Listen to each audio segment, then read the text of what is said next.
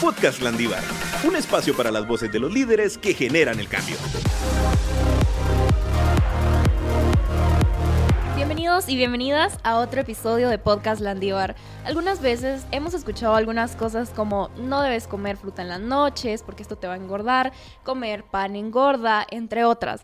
Landívar ofrece la carrera de licenciatura en nutrición y para descifrar qué tanto de esto que escuchamos es cierto, Hoy nos encontramos con una experta en el tema, nutricionista egresada de la universidad, Jenny Ortiz, la cual ha realizado sus prácticas de industria en industrias alimenticias, Cairns y sus prácticas clínicas las realizó en el Hospital San Juan de Dios y en el Hospital Roosevelt. Tiene una especialización en introducción a la nutrigenómica y actualmente está estudiando una especialización en actualización de dietoterapia de enfermedades cardio cardiometabólicas, perdón.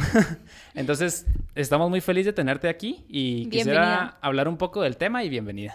Muchas gracias a los dos y primeramente gracias por la invitación. En serio, me siento muy feliz de poder compartir sobre el tema de nutrición con ustedes. Perfecto. Quisiera empezar con la pregunta de ¿qué alimentos realmente no es bueno ingerir de noche? Muy bien. Eh, Generalmente los alimentos ricos en grasa, por ejemplo las frituras, el alcohol, la cafeína, los alimentos picantes o los alimentos que tienen como bastante contenido en aditivos y también en condimentos, van a causar cierta acidez en nuestro estómago. Entonces el estómago aproximadamente se tarda para hacer ese proceso de digestión y ese vaciamiento gástrico aproximadamente cuatro horas. Entonces si uno se va a comer eh, si uno come y después eh, inmediatamente se va a dormir, ese contenido en el estómago lo que va a causar es esa acidez, ese malestar. Entonces, por eso es aconsejable de que uno tenga pues ese tiempo, le dé chance al, al, cuerpo de, poder hacer esa correcta digestión. ¿Es malo comer pescado de noche? Realmente eso es un mito. Y dicen, eh, más que las abuelitas dicen, no. No como pescado en la noche, es que yo como mucho atún de noche, por eso me entró la duda. Ah, ¿en serio? No, no, no. De hecho, como es un alimento ligero y como el contenido de grasa que aporta es saludable, no es malo. Realmente no es, malo. No es pesado. No es pesado. ok, y empezando a ver estos mitos que tú mencionabas, específicamente la fruta, ¿verdad? Que ya por ahí lo mencionábamos en la presentación es bueno consumir fruta de noche porque a veces dicen, no, es que es mucho azúcar, ¿verdad? Y Te da mucha energía que tal vez no utilices después. Y se acumula. Sí, de hecho es una pregunta muy frecuente y la verdad es de que la fruta tiene las mismas calorías en la mañana como en la noche, no cambian. Digamos, si tú te comes un banano o una taza de piña, va a tener las mismas calorías en la mañana que en la noche. Eso sí, por ejemplo, si tú te comes una fruta en la noche, yo aconsejo que sea una fruta que tenga cáscara, porque en la cáscara está la fibra. Entonces, eso va a ayudar a que tus niveles de glucosa, o sea, el azúcar en sangre, estén bien, pero no es que sea malo, pues, por ejemplo, una manzana, una pera, pero la fruta de noche no es mala, no te va a engordar, ¿verdad? Ah, ok, interesante, sí, porque es una duda que, que surge seguido, ¿verdad? También quisiera preguntarte, ¿por qué la carne es más pesada de digerir que los demás alimentos? ¿O esto es un mito? Lo que pasa es de que la carne, por ejemplo, la carne roja tiene alto contenido de grasa saturada y de principio la grasa, la digestión de la grasa, su vaciamiento gástrico es más lento. Entonces, por eso es que nosotros pues la vamos a es más pesado, ¿verdad? El, el organismo necesita como que más tiempo de poder hacer esa digestión. O sea, sí es una realidad que es más pesado digerir la carne que otros alimentos. Por el contenido de grasa. Sí, porque me pasó que oh, yo tengo mi compañero que es vegetariano. Entonces fuimos a un restaurante de hamburguesas vegetarianas. Y normalmente cuando uno come una hamburguesa de carne, yo sí me quedo así como... Oh, como, lleno, Pero era una hamburguesota así, así masiva, ¿va? Pero era de carne vegetariana, entonces no era carne como tal. Y quedé como si hubiera comido, yo qué sé, eh, sushi o algo así. Entonces me sorprendió notar la diferencia, porque sabía carne. Y me sorprendió notar la diferencia, decir, ah, quedé así como, como uno dice, quedé así como rico, no quedé así como cansado. satisfecho. satisfecho, esa es la palabra. También quisiera preguntarte si tomar agua durante la comida entorpece la digestión o la mejora. De hecho, la mejora. El agua es muy importante, tiene funciones vitales. El agua ayuda a la digestión porque ayuda a ese transporte de nutrientes, elimina las toxinas, em, previene el estreñimiento, también ayuda a que nosotros controlemos el apetito, porque muchas veces dice, ay, tengo hambre, pero tal, vez, es que... Exactamente, entonces hay que estar bien hidratados, no solo cuando uno hace ejercicio, por ejemplo, sino que durante el día es necesario pues tener un consumo adecuado de agua pura. Entonces, este sí podemos clasificarlo como un mito, ¿verdad? No entorpece no la digestión. entorpece la digestión, la mejora. es necesario porque te ayuda a digerir mejor. A la inversa, totalmente. Bueno, a ver, em, ¿cuándo se puede tomar una bebida energética? ¿O cuándo es recomendable? O no es recomendable. O no es recomendable. Ajá, tú respóndenos aquí. Ok, las bebidas ener- energizantes, real- en realidad hay como muchos mitos, ¿verdad? Estudios dicen que sí, estudios dicen que no. Entonces, eh, de principio las, las bebidas energizantes, pues como bien lo dice la palabra, te van a ayudar a tener más energía, ¿verdad? Ayudan al rendimiento deportivo. Sin embargo, eh, los adolescentes no lo utilizan para el rendimiento deportivo, a veces hasta lo mezclan con alcohol.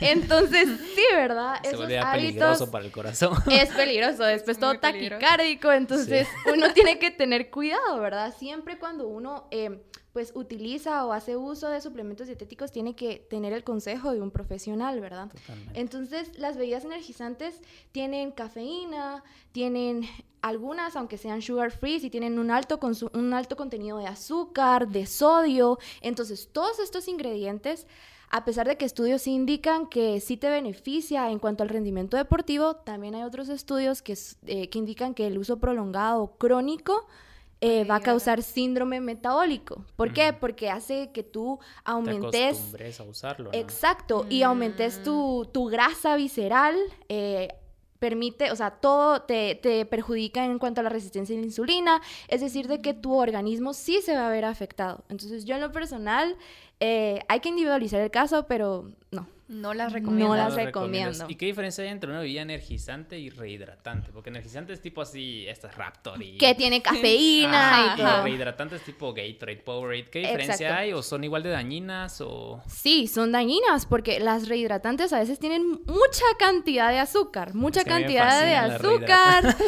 ¿Te gusta después de hacer ejercicio? Sí. O sea, eh, digamos de que hiciste una tu, una tu hora de gimnasio, ¿verdad? Ajá. Un tu Gatorade, pero el, el contenido de azúcar es increíble que tiene. Entonces, mejor agua pura. Mejor Eso agua te pura. va a hidratar mejor. Como dice Cristiano Ronaldo, agua. agua, exactamente. Quisiera hablar un poco de lo que s- ocurre o, se le dice coloquialmente como el mal de puerco, ¿verdad? ¿Qué es esto y por qué pasa? Bueno, esta pregunta me da mucha risa. Porque es real, a uno Es le real. pasa. Es real de Sí, que decimos, cuando- tengo sueño después de comer. O sea, es real. Y peor cuando estás en el trabajo, almorzas así a las 2, a las Sí. 4 tenés un sueño así que te quiere noquear, ¿va? pero me imagino que es porque la sangre se va al estómago, ya nos irás explicando. Sí, les voy a contar algo así en Dale. confianza. Me pasó, yo estaba regresando del hospital y estaba en una date. Ajá. Miren, comimos una pizza así con bastante queso, así exagerado. Es un buen cheat meal. Deliciosa la pizza, pero me dejó con el mal de puerco. Entonces yo toda confianzuda le digo al, al chavo, ay, es que me dio mal de puerco porque ya estaba como cabeceando. Y me dice, ¿qué es eso? Y yo, ay. Es dicho de abuelita, creo. Es dicho de abuelita, pero sí, o sea, sí, fisiológicamente sí pasa. Porque cuando uno tiene como esas, eh, hace esas, esos cheat meals, esas comidas copiosas, el nivel de glucosa aumenta. Entonces, hay una sustancia química que libera nuestro cerebro, ¿verdad? Es un neurotransmisor que se llama hipocretina, o más bien conocido como orexina. Esa es, la, eh, es una sustancia encargada de mantenernos en estado de alerta, ¿verdad? Entonces, cuando nosotros comemos en gran cantidad, se sube la glucosa. Cuando la glucosa sube, esta glucosa hace de que los niveles de esta sustancia disminuyan. Entonces nos da sueño. Ah, ¿verdad? Es interesante. Es por eso. Ajá. es o sea, sí es real, pero no se llama Mal de mal de puerco. puerco. Tiene su explicación científica. Tiene su explicación. Tiene su explicación exacto. científica. Sí. Ok, bueno, ahora yo quisiera pasar. em, a veces las personas justifican, ¿verdad? Diciendo, no, es que estoy comiendo o tomando algo que es light, ¿verdad? Entonces, eh, eso es cierto. O sea, podemos decir que consumir una Coca-Cola light es mejor, o Coca-Cola cero, es mejor que una Coca-Cola normal. Ok, primero, eh, light no es sinónimo de bajo en calorías o es sinónimo de, de saludable. Más que todo es una estrategia de marketing para engañar al consumidor, ¿verdad? Porque cuando uno mira los ingredientes, que es alto en sodio, que es alto Ajá. en azúcar también, porque tal vez el azúcar lo ponen con otro nombre científico y lo esconden. Y el consumidor es como, bueno, igual la mayoría no lee los ingredientes, pues. Entonces, Pero los que lo no leen leo. pueden ser engañados. pueden ser engañados, exactamente. De hecho, el reglamento técnico centroamericano indica que light es aquel alimento que es 30, el 30% de calorías las tiene tiene 30% menos de calorías que un alimento estándar, ¿verdad? Entonces, Si el estándar tiene un montón, el light no quiere decir que no tenga nada, sino que tiene la mitad de ese montón. Ajá, exactamente. E incluso hacer uso eh, no responsable de esos alimentos light también va a hacer de que nosotros nos inflamemos, ¿verdad? Entonces sí hay que tener cuidado. Mejor lo natural, nada enlatado, o sea, darse sus gustitos, pues, pero preferentemente lo natural. Cabal, eh, ahorita que estamos hablando de estos light, ¿qué tan buenos son estos, estos jugos detox? O esto que nos venden así en café barista, en restaurantes. que para adelgazar. Para, Ajá, adelgazar, tu, eh, desintoxicar. Tu batido detox y Tu cosas detox, así. y ya quemaste Exacto. tantas calorías. Bueno, el detox o los jugos verdes realmente son utilizados dos estrategias, pero ninguna de esas para adelgazar. ok. Una es porque como va a aportarte eh, pues eh, verduras, frutas, de hecho lo recomendable es que tenga pues unas tres verduras y una fruta, ¿verdad? Para dos verduras, una fruta para que sea balanceado, pero la estrategia es para que tu cuerpo tenga un buen aporte de fibra y eso hace que tú te te mantengas saciado, satisfecho, eh, te ayuda en tu metabolismo. Y la otra estrategia es para consumir las verduras que a la mayoría de personas les cuesta, ¿verdad? En el almuerzo eh, no es que te comas tus tres tazas, cuatro tazas de verduras, ¿verdad? Entonces Sí. es una estrategia para llegar a tus porciones de, de verduras realmente, pero que te ayuden a adelgazar, no te ayudan. Y el detox, exactamente. Qué interesante saber todo esto porque pues sí hay muchas estrategias que nos pueden llegar a vender estos productos, ¿verdad? Bueno, ahora eh, otra cosa que yo he escuchado muchísimo es, por ejemplo, que las grasas vegetales, por ejemplo, si tú consumís eh, aguacate, ¿verdad? El aceite que tiene el aguacate, todo esto es mucho mejor que cualquier otro, otro aceite, ¿verdad? O otra cosa así que sea Otra muy grasosa. ¿Ok? Cuéntanos, ¿esto sí es así? Ok, para empezar, las grasas. Las grasas, están las grasas saturadas y las grasas insaturadas, ¿verdad? Por su composición química se van a dividir en eso. Las grasas saturadas son de origen animal, entonces van a ser la carne, las aves de corral, en poca proporción el pescado y son sólidas, por ejemplo la manteca, ¿verdad? Y estas son las que nos van a aumentar los niveles de colesterol. Por eso es de que son, son grasas que nosotros tenemos que evitar para tener una buena salud cardiovascular.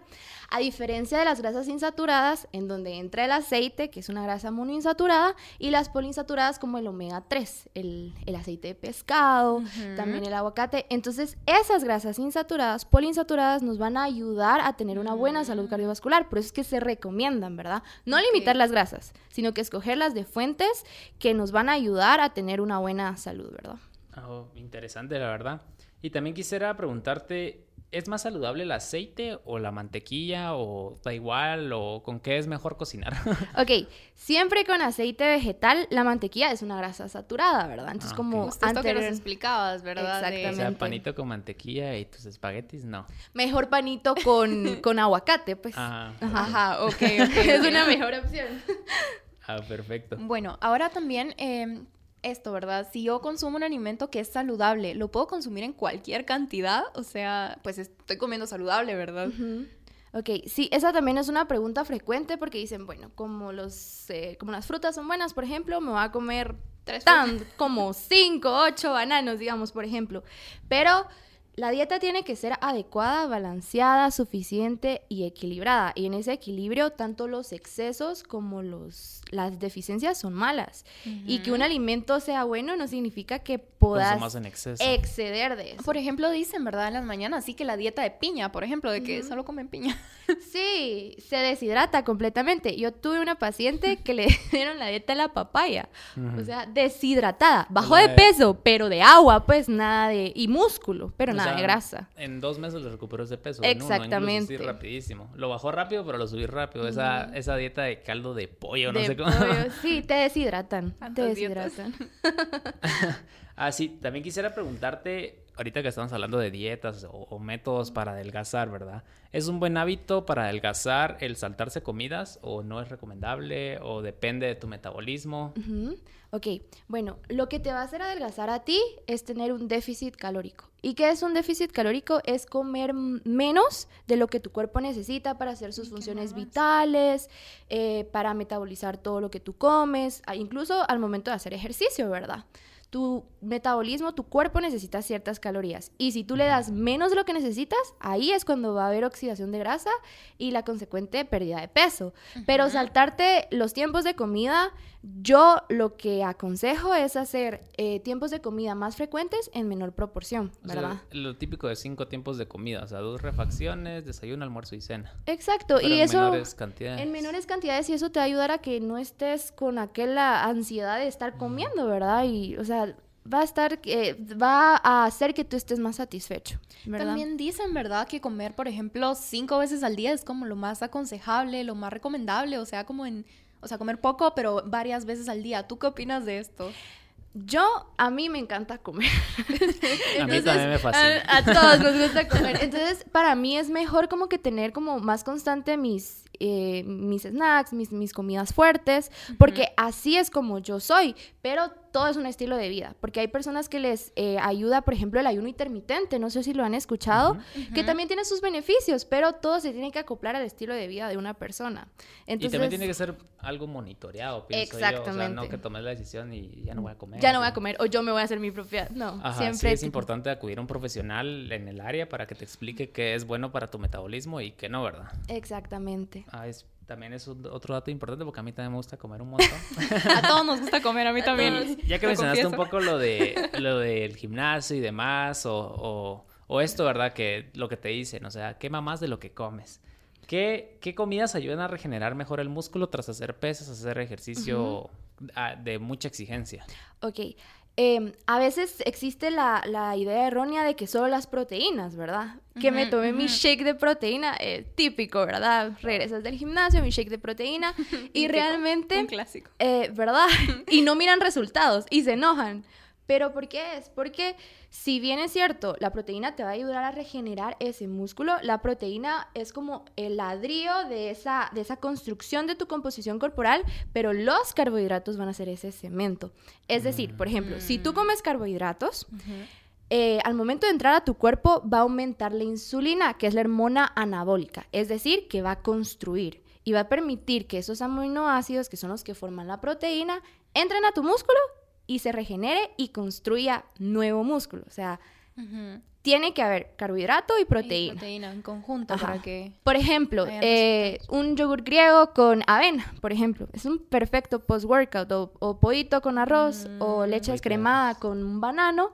Entonces, sí, no solo la proteína, también el carbohidrato te va a ayudar. Ah, interesante. Creo que esto es muy importante porque, o sea, uno siempre que hace ejercicio tenías esa hambre también, ¿verdad? Yo siento que me da más hambre cuando estoy haciendo ejercicio, ¿verdad? O sea, estoy así como, pues sí. Como que, pero es normal, porque Es lo que tu cuerpo está, te está diciendo, mira, o sea, tengo Gastaste. músculos que necesita regenerarse, ¿verdad? Y a veces las personas lo que hacen es privarse de los carbohidratos, ¿verdad? Y no Y es bueno tampoco. no, no, no hay que tenerle miedo a los carbohidratos, ¿verdad? Ok. Hablando un poquito acerca de esto, un alimento que nosotros consumimos mucho aquí en Guatemala y pues me imagino que en el resto del mundo son los huevos. Pero siempre nos dicen, ¿verdad? De que más de dos huevos a la semana, muy mal porque se te va a subir el colesterol. O sea, ¿qué, qué hacemos en ese caso, verdad? Con este mito. Con Con, este con este mito. ¿Es mito o si es realidad que el huevo contiene muchísimo colesterol que nos puede hacer daño? Ok, eh, es un mito. Ah. Yo, la verdad, en mis desayunos no puede faltar el huevito. Soy fan de Ah, sí. mis huevitos revueltos. Sí, es chile que- pimienta. Después de que nos vamos a ir a comer por todo lo que estamos hablando. Vamos. Pero no, el huevo sí tiene un alto contenido de colesterol, pero los estudios indican que no va a influir en la función vascular. O sea, no va a perjudicar para que tú tengas un evento cardiovascular. De hecho, el huevo tiene, em, contiene ciertas... em, te va a proteger. Tiene ciertas sustancias cardioprotectoras, ¿verdad? Entonces, por ejemplo, antioxidantes, eh, luteína, Mm. tiene arginina. Aparte que el, el huevo es una fuente de proteína de alto valor biológico, es decir, que tu cuerpo va a ser muy eficiente en, en utilizarlo, es completo, Mm. tiene ácidos grasos esenciales, entonces no, es un mito. Es bueno el Es huevo. un buen sustento Es para tu cuerpo. Sí, Es muy bueno. bien. muy Otro bien. mito que tenemos es si la sal engorda porque te hace retener líquidos. ¿Esto es mito o realidad? Lo que pasa es de que, bueno, la sal eh, es comúnmente, o sea, es cloruro de sodio, comúnmente llamada sal, ¿verdad? Aproximadamente tiene un 40% de, de sodio, pero el sodio no es malo. cumple muchas funciones en el cuerpo, te ayuda a tener un balance hídrico, a la construcción muscular, al impulso del sistema nervioso central. Entonces sí es bueno pero de fuentes naturales, por ejemplo, las claras de huevo, algunos vegetales.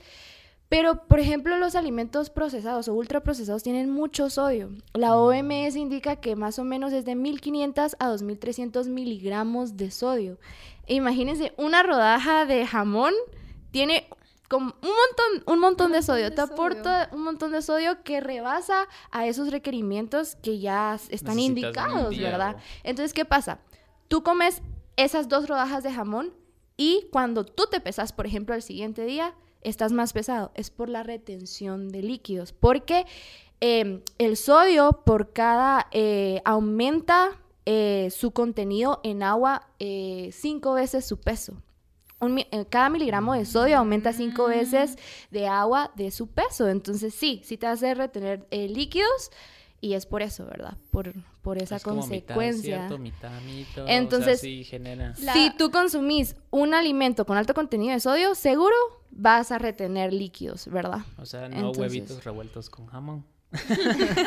hay, que, hay que procurar lo más natural, ¿verdad? Y por ejemplo, una cucharadita de, de, sal ya rebasa los 2.300 miligramos indicados, pues, ¿verdad? Entonces no es necesario. hay gente que lo, a mí, bueno, a mí como gusta comer Ah, que con ensalada también y no.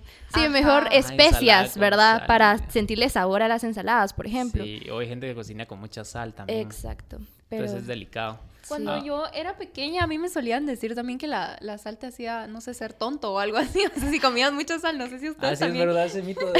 Así que si tomabas mucha agua de sal, te ibas a poner así como... Como... Como o, si el consomé también. Es por el glutamato monosódico, que sí va a actuar a nivel eh, a nivel sistema nervioso. Entonces, todo en exceso sí es malo. Y el sodio hay que, o sea, es, es el, cuerpo lo necesita, pero de manera natural. El exceso va a ser... Entonces, sí son buenas estas sales del Himalaya, rosadas. Lo que pasa es de que va a tener más micronutrientes, mm. pero no porque sea bueno, como hablamos al principio, tus dos cucharadas de sal, ¿verdad? Es mejor que no, que no, que no utilices la sal, sino que la sal ya viene, el sodio ya lo contienen ciertos alimentos, ¿verdad? Ah, interesante. Y ya para ir un poquito cerrando la entrevista, ¿verdad? Siguiendo hablando esto de la sal, a veces dicen que no sé, que la sal fina es más perjudicial que la sal gruesa. Eso, eso que... Eh, porque tiene un eh, procedimiento de... lo refinan, ¿verdad? Exacto, entonces... ¿Tú, ¿Tú qué opinas? ¿Sí es así? O sea, que, que, la sal fina es más dañina para nuestro cuerpo. Lo que pasa es de que si ya hay un procedimiento en donde ya pues refinan la sal y todo lo que hay que buscar es que sea una sal que contenga pues, o sea, que contenga esos micronutrientes, ¿verdad? Entonces, por ejemplo, la sal rosada, esa sal famosa, esa sí conserva sus micronutrientes, por eso es de que mm. siempre, casi siempre es como, ay, sal rosada, ¿verdad? Los influencers, ¿verdad? Tengo mi sal rosada. mi sal rosada. Entonces, del Himalaya. Del Himalaya. Pero realmente es eso, ¿verdad? Igual, como dijimos anteriormente, mejor si no se utiliza la sal, ¿verdad? Lo más natural que se Lo más natural, Bueno, muchísimas gracias por, por tu tiempo principalmente, así como por tu conocimiento, Jenny, por aportarnos todo esto que nos va a servir también para tener un panorama más claro de lo que es al momento de alimentarnos, porque todos comemos, o sea, es algo que a todos les interesa saber. Y quisiéramos con esto cerrar el episodio. Eh, agradecerte por todo lo que nos, nos, dijiste. Siempre estás bienvenida aquí en el podcast. Muchas gracias. Esto fue Podcast Landing. ¿Estás listo para sumarte a la generación que lidera el cambio? Síguenos en redes sociales como Universidad Rafael Landívar y Admisiones Landívar en Facebook e Instagram y descubre cada semana un nuevo episodio del podcast Landívar.